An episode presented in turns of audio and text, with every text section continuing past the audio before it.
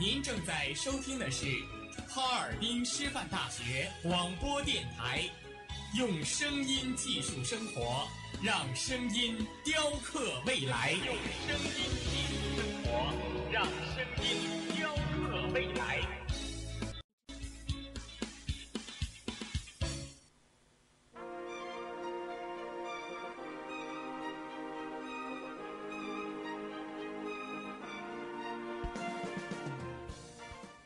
秋实，桃李不言。炫动之声，无限精彩。FM 七十六点二。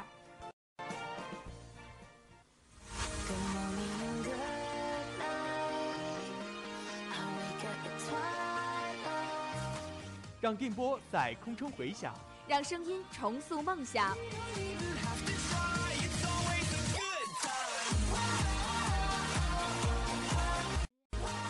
在青春的旅途上，用电波打破沉寂；在年少的岁月里，让声音尘封迷茫。我的快乐源泉，我的青春宣言。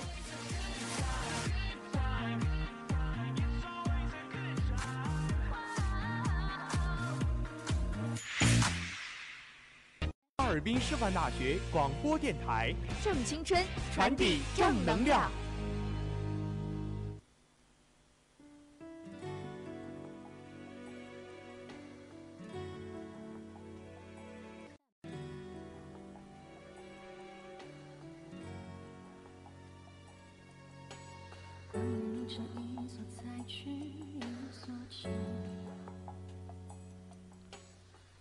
百转，丝丝缠乱，又不觉。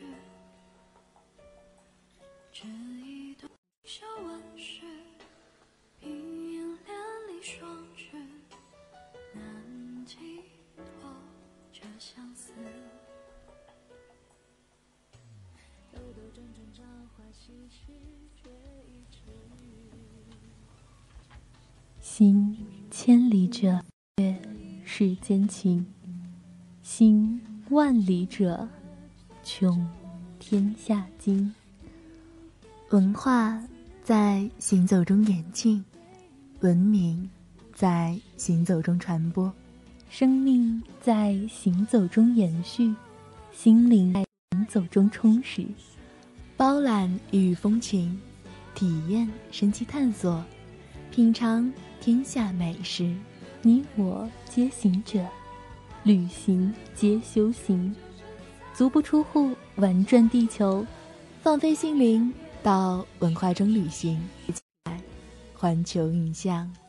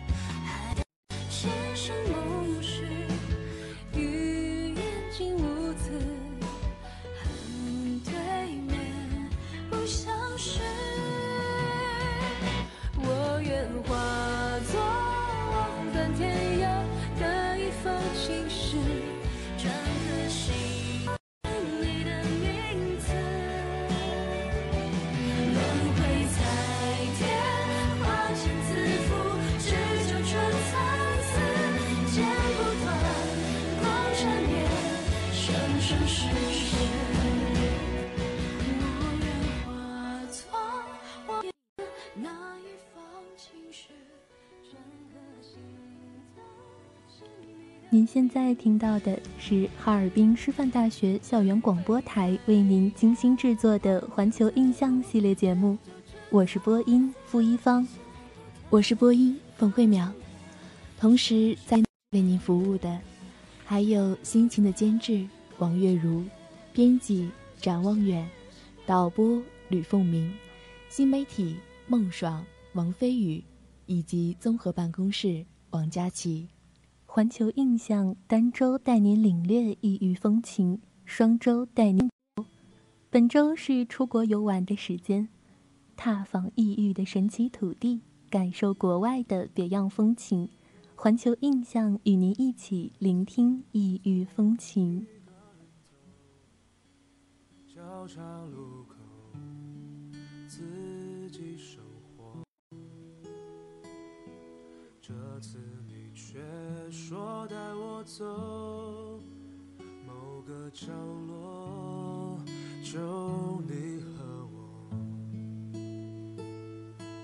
像土壤抓紧花的迷惑，像天空缠绵雨的汹涌，在你的身后，计算的步伐，每个背影，每个场景都有发过的梦，带我到遥远的以后，带走我一个人自转的寂寞。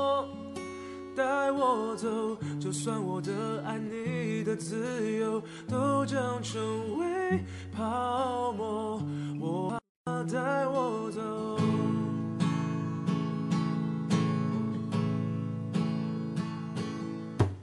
每次我总独自远走，保持坚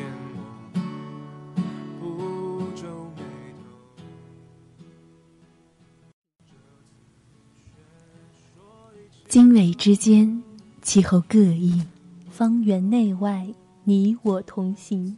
天下景观，尽在环球。浪漫的古堡承载着王子与公主的梦，儿时的记忆里最浪漫是便是欧洲的梦幻城堡。本期节目，我们带您游历德国慕尼黑，为您带来新天鹅城堡的美丽传说。慕尼黑也称明星，是德国巴伐利亚州的首府。慕尼黑分为老城与新城，总面积达三百一十万平方公里。二零一零年人口为一百三十万，是德国南部第一大城，是全德国仅次于柏林和汉堡的第三大城市。慕尼黑位于北纬四十八度零八分，一度三十五分，地处德国南部巴伐利亚自由州的上巴伐利亚高平原，距离阿尔卑斯山北麓约四十五公里，伊萨尔河畔上，海拔高度约为五百二十米，是德国人际、文化、科技和交通中心之一。慕尼黑同时又保留着原巴伐利亚王国都城的古朴风情，因此被人们称为“百万人的村庄”。慕尼黑所处的地域属于阿尔卑斯山冰川，处于一片沙质高地上。这片高地的北部为一片非常肥沃的碎石区域，已经不受阿尔卑斯褶皱运动的影响。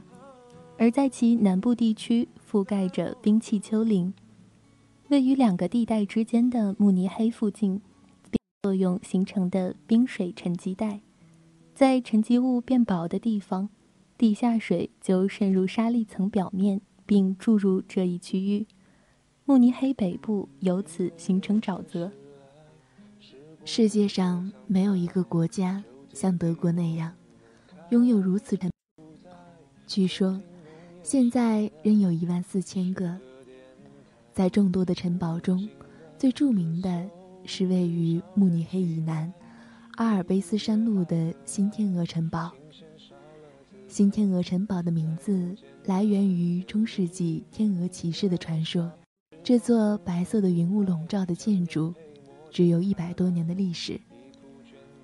新天鹅城堡的建立者是巴伐利亚王国的路易。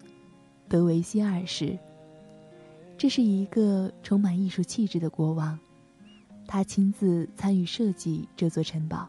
他想将城堡建成为一个童话世界。由于白色城堡耸立在高高的山上，其四周环山和湖泊，所以一年四季风光各异。在新天鹅城堡的对面，就是国王童年的夏宫——旧天鹅。高山平原、大湖，塑造了年轻国王浪漫和童话色彩的性格。在这座浅黄色的旧天鹅阎王宫内，孕育对面浪漫童话的新殿。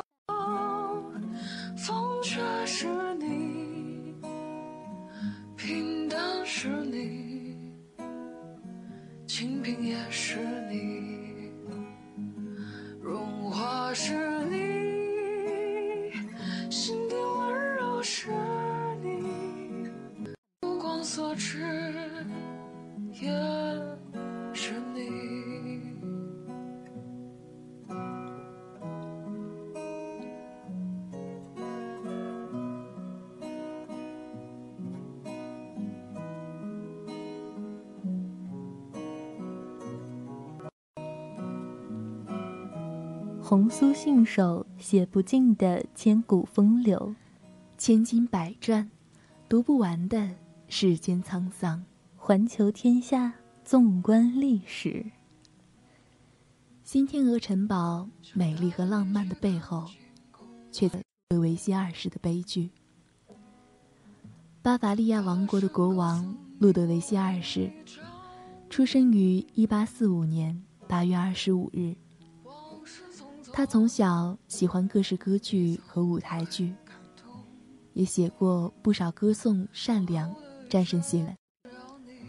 他是德国著名的舞台剧作家瓦格纳的崇拜者。不可不提的是，这个年轻的王国，曾经是普鲁士铁血首相俾斯麦的好友。这两位年纪相差不小的领袖会面时，顿有发恨晚的感觉。遂成忘年之交。一个年轻气质浪漫，一个老成意志坚强，如钢铁一般。他们的友谊让后人所称奇。然而，国王的感情生活却充满悲剧色彩。他的童年是与他年轻的表姑，后来的奥地利王后茜茜公主一起度过的。在他对爱情开始产生朦胧的感觉时，他的表姑就嫁去了奥地利。他那美丽的倩影留给了年轻的王子深刻的、难以磨。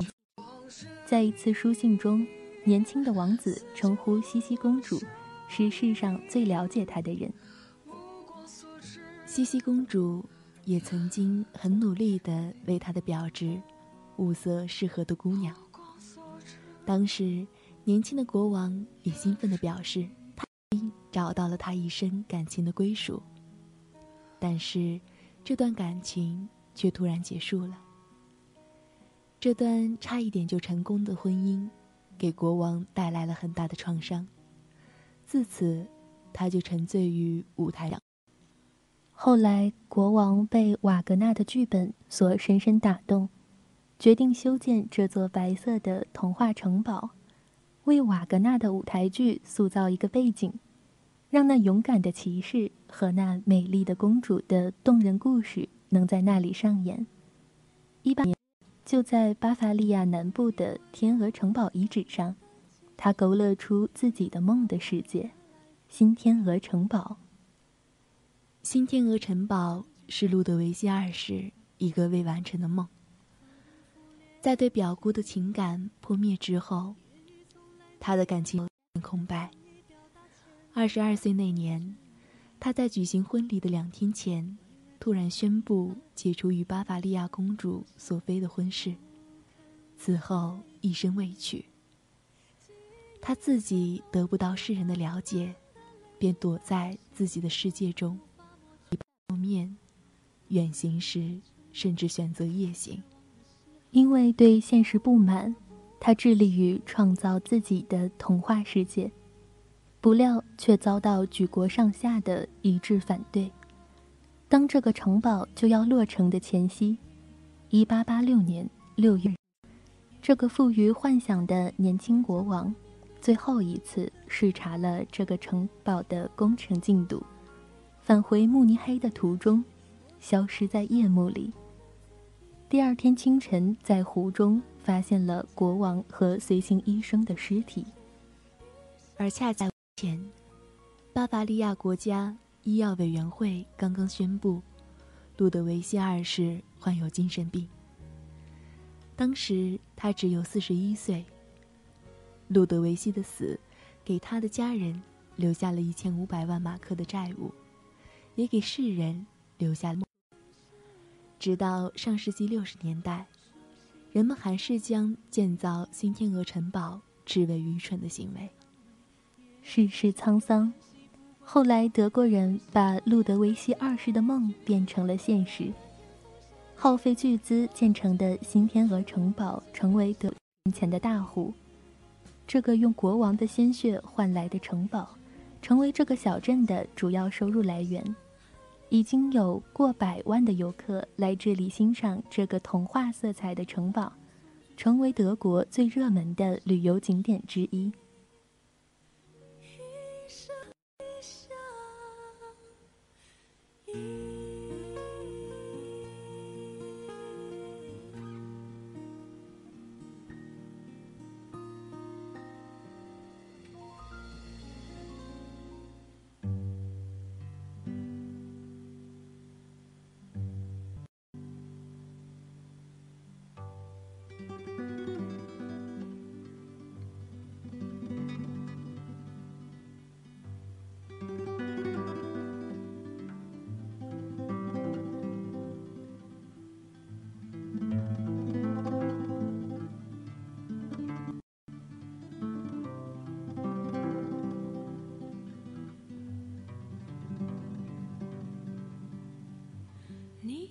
自走过我身旁，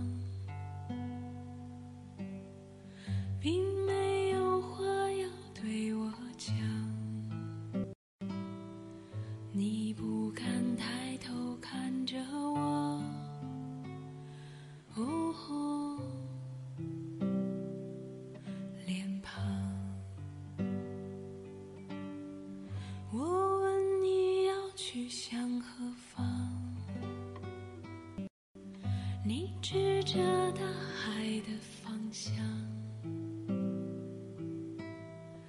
我的惊奇像是给你。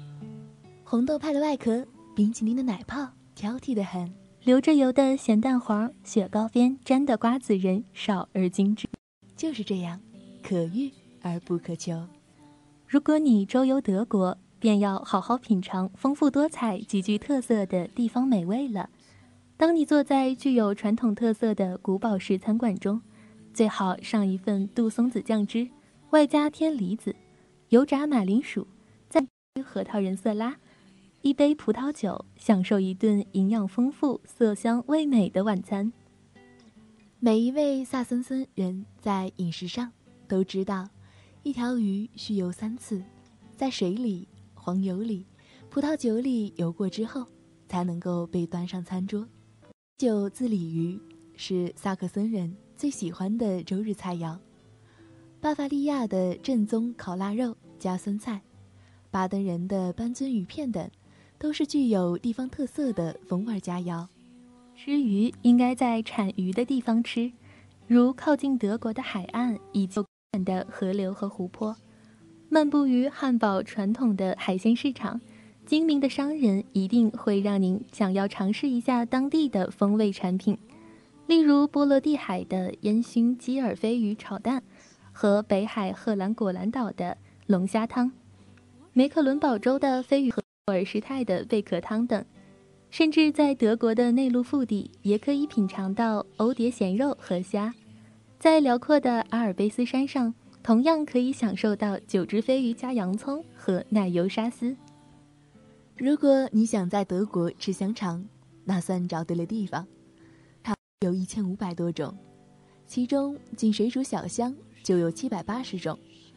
最受欢迎的要数是润口的肉肠，原肠类包括耐煮腊肠和调味浓厚的瘦肉香肠。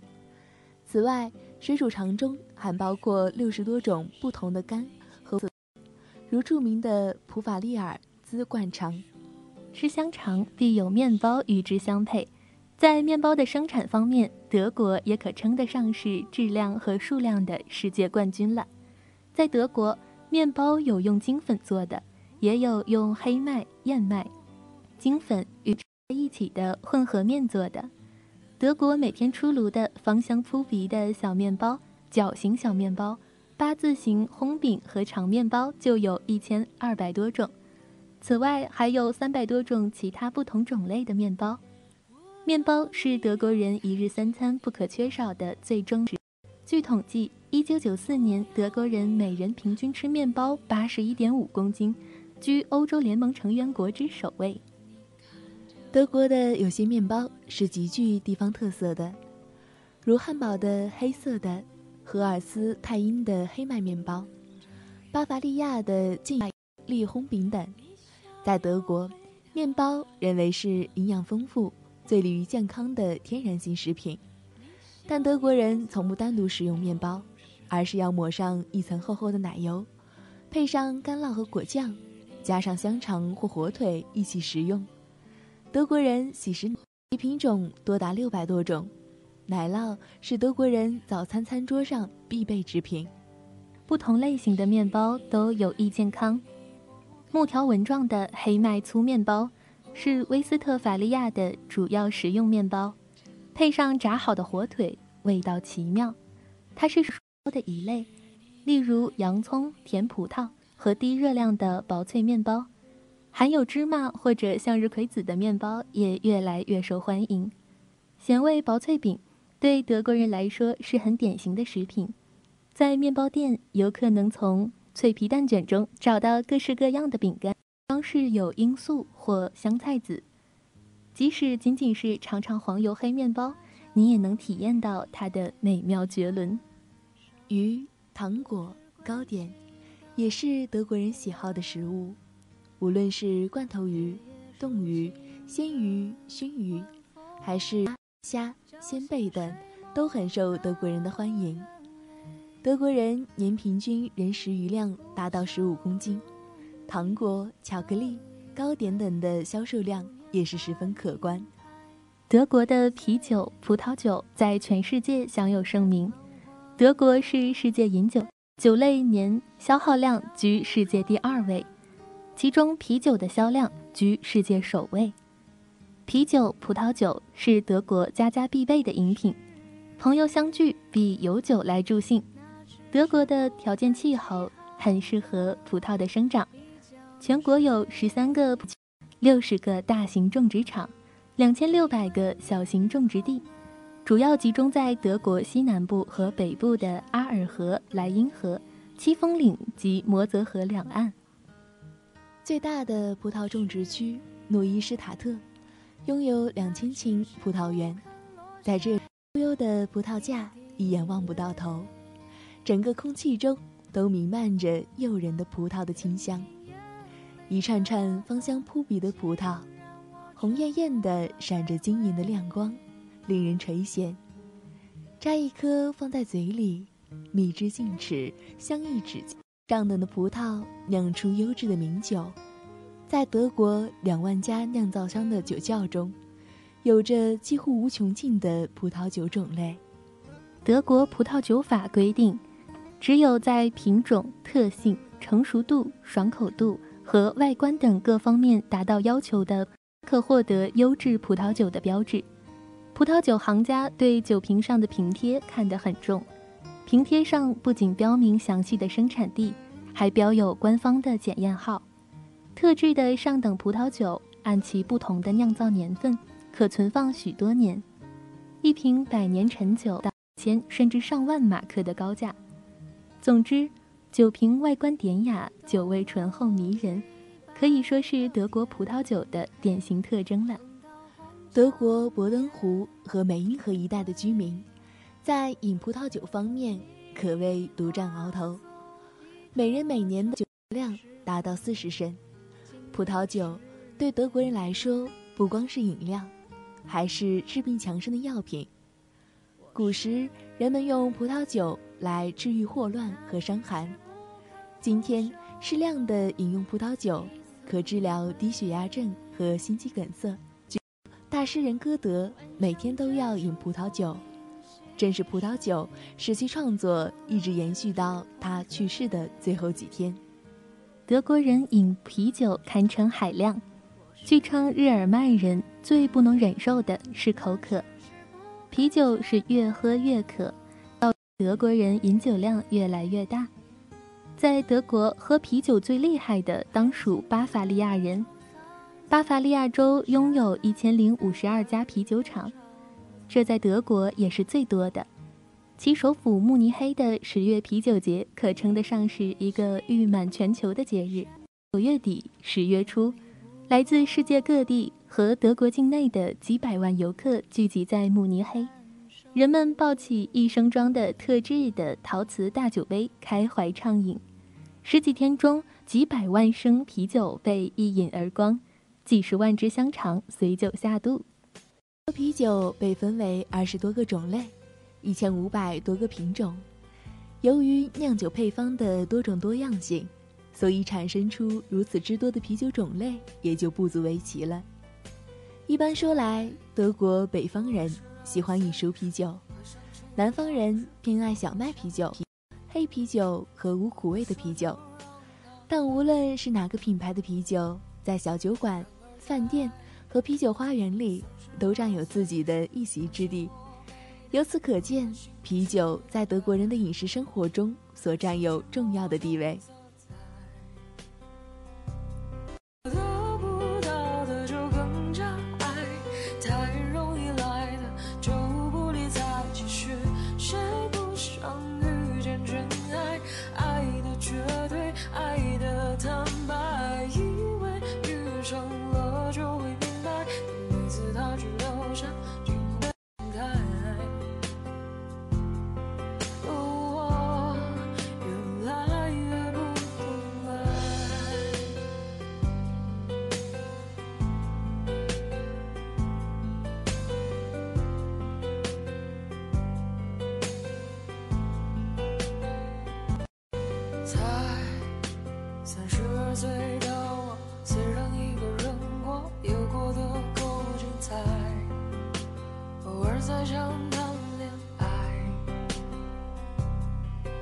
或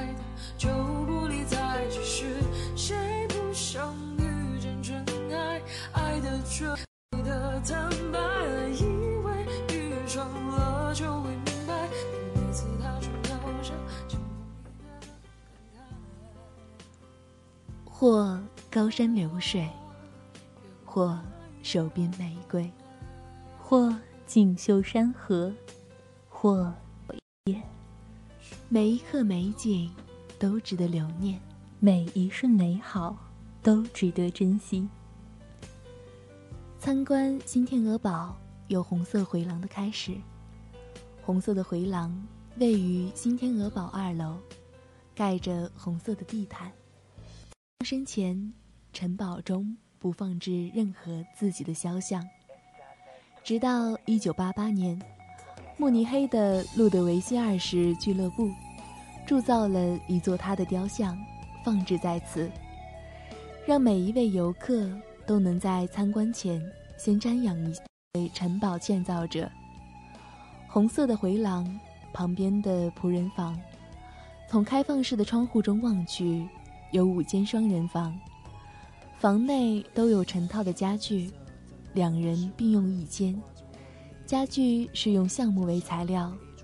国王对仆非常不错。国王起居室设在四楼。到城堡的访问者经常提出相同的问题，他们想知道为什么路德维希二世将他的卧室、起居室等建置在四楼。国王的房间理应设在方便而合理，但城市的二楼却是仆人的房间。这个问题的答案实际上非常简单，在中世纪的年代里。每位君主会把自己的生活与起居处设在武器的射程之外，因为当时攻击会先破坏较低的楼层。路德维希二世希望建设一座像中世纪时期的城堡，所以他选择了这样的设计。虽然国王喜欢中古的风格，但城堡还是用现代的技术来完成。国王起居室中，国王的床盖是木质的，上面有哥德式的精致雕刻，包括棚顶，共花费十四万雕刻家四年的岁月完工。窗户、床罩、椅背，都是使用深蓝色及金色的刺绣，全都是路德维希二世所喜爱的颜色，也是巴伐利亚王族的代表颜色。转进城堡的一角，来到了城堡中的国王寝室。紧接着，数间国出现在眼前，他们都是哥德式的建筑，并以瓦格纳的作品《中世纪的传说》作为题材人物。崔斯坦与伊索德。崔斯坦是亚瑟王的圆桌骑士之一，圣骑士罗安格林。的民歌手等人的壁画做装饰，在国王的起居室与勤务室之间，有人工钟乳石洞，这是汤褐色传说中的爱欲女神维纳斯之洞窟，内有小瀑布与水池，并采用科技的电灯及回转式的彩色玻璃，本来预定制作梦幻式的照明。可惜未能完工，但仍让人感到不可思议。国王的宫殿有十五米高，二十米长，地板上了地球形状的椭圆，上面是动物和植物的图案。这是一项非常特殊的作品。宫殿的圆顶象征着天空中与太阳同向移动的星星。由黄金色的黄铜板所制造的枝状灯架，状像极了拜占庭的王冠。灯上镶嵌着玻璃石头和象牙制的仿制品，可以点上九十六支烛光，挂在天和地之间，象征着国王的位置。这吊悬的支架状，重约九百公斤。以铁质的链条和可移动的滑轮锁安装在大礼堂顶端，它们可能是用来升降这支架状的灯架至地板，以这种方式来清洁它或替的夜间照明设备。可惜的是，国王未曾见过这支状灯架，因为直到1904年他死亡后。灯架才被完全放置于这宝座大厅。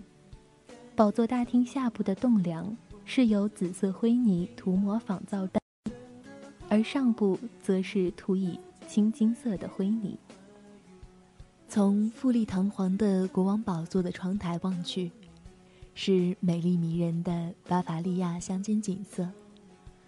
左方是清澈的阿尔卑斯湖，右方是一座亭。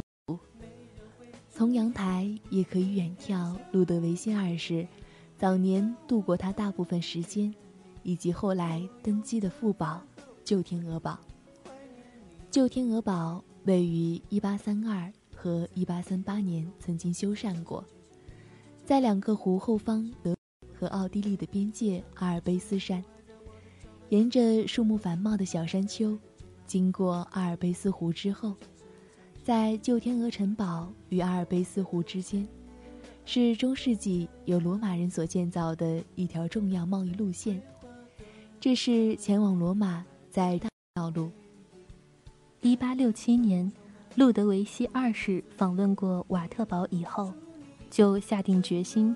要自己建造一个如瓦特堡一样的宴会厅纺织品。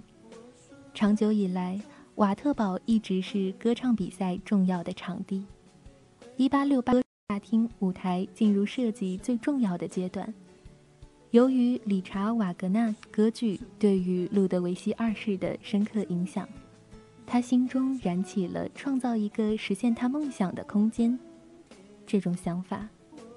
于是，建筑师朱利斯·霍夫曼就以灵感设计了新天鹅堡中的宴会和歌手的大厅。依照国王的愿望，这个大厅的家具甚至比在瓦特堡中还要豪华。歌手的大厅从厅外的长廊到厅堂中的油画，记载了理查·瓦格纳的歌剧《法尔》的英雄传奇故事。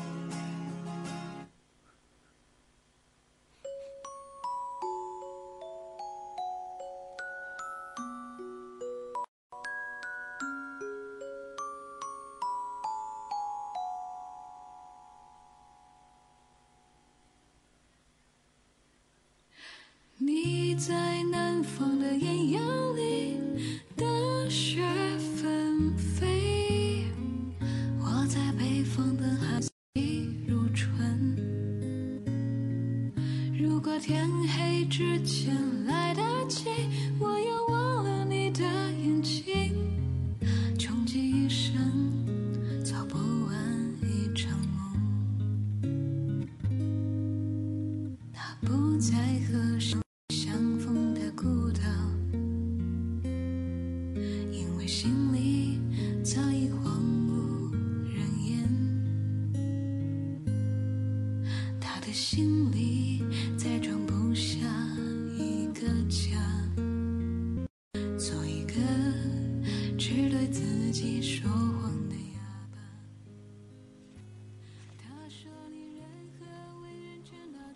红尘出庄。山河无疆，静水流深，苍生踏歌，一路涉足，一路一路回望，依旧前行。我喜欢夏天的风，橘子味的软糖，回程的火车，还有每天的你。万物是你，无可避，在你看不到的地方说喜欢。才显得没有那么卑微。医者不自医，佛者不妒己。我劝慰身边的那么多朋友，给他们讲爱情的大道理，也没能说服。遇见你之后，我才知道，喜欢是最没用的东西。你知道吗？删掉你那晚，我哭了好久，好久，比你拒绝我那天还要久。跟谁和谁都不敢提，还是喜欢你呀。其实有些事情已经过去很久了，久到我都以为自己忘了。阴差阳错的，又有人提起了你。于是，突然之间，开了闸的洪水喷薄而出，冲毁了我好不容易建成的堤坝。我装作不经意的样子，打听你的现状。他说你严肃又认真，对谁都很高冷。我忽然有一点点开心，好像带了那么点优越感。我见过你不一样的样子了。他说：“你爱笑爱闹，一秒进入工作状态。”我还没有看过你认真工作的样子。你推荐给我的歌单，我一首一首的都听完了。那些歌里的故事，没有一首像我们。我将网易云的评论看到最后，依旧没有找到你的。那些深情又哀伤的故事，感只是我自己吧。感谢网易云没有设置访客记录，我不必假借于人，可以光明正大的去看你。我听着你听过的歌，假装自己和你在一同手牵手的行走。单方面的喜欢，真的太累了。我都快没有自己了，所以抱歉，我要放弃你了。希望你能找到两情相悦的女孩子，你们彼此喜欢，走过一生。现在的日子太苦了，我想喝一杯加了蜂蜜的白开水，想要冬天里的暖宝宝。想再见一次你的温柔，就好像我们第一次遇，恰到好处的遇见，结果却是撕心裂肺的怀念。往后余生，尽归平淡。那个夏天不错，我们都不错。你递给我的水也很甜，也许以后我都不要甜的水了，也罢。喝过一次便够了。I had a crush on you。我曾经短暂的、热烈的，但又羞涩的喜欢过你呀。其实我现在还，只是偶尔会想念。也许明天，也许后天，我就真的一点儿都不喜欢你了。我要去做别人的小朋友了，他和你不一样，他会好好疼我的。我知道，你都不会，我也没必要告诉你。那我就悄悄的说一说，就当你听见了吧。之前打扰了，现在再见。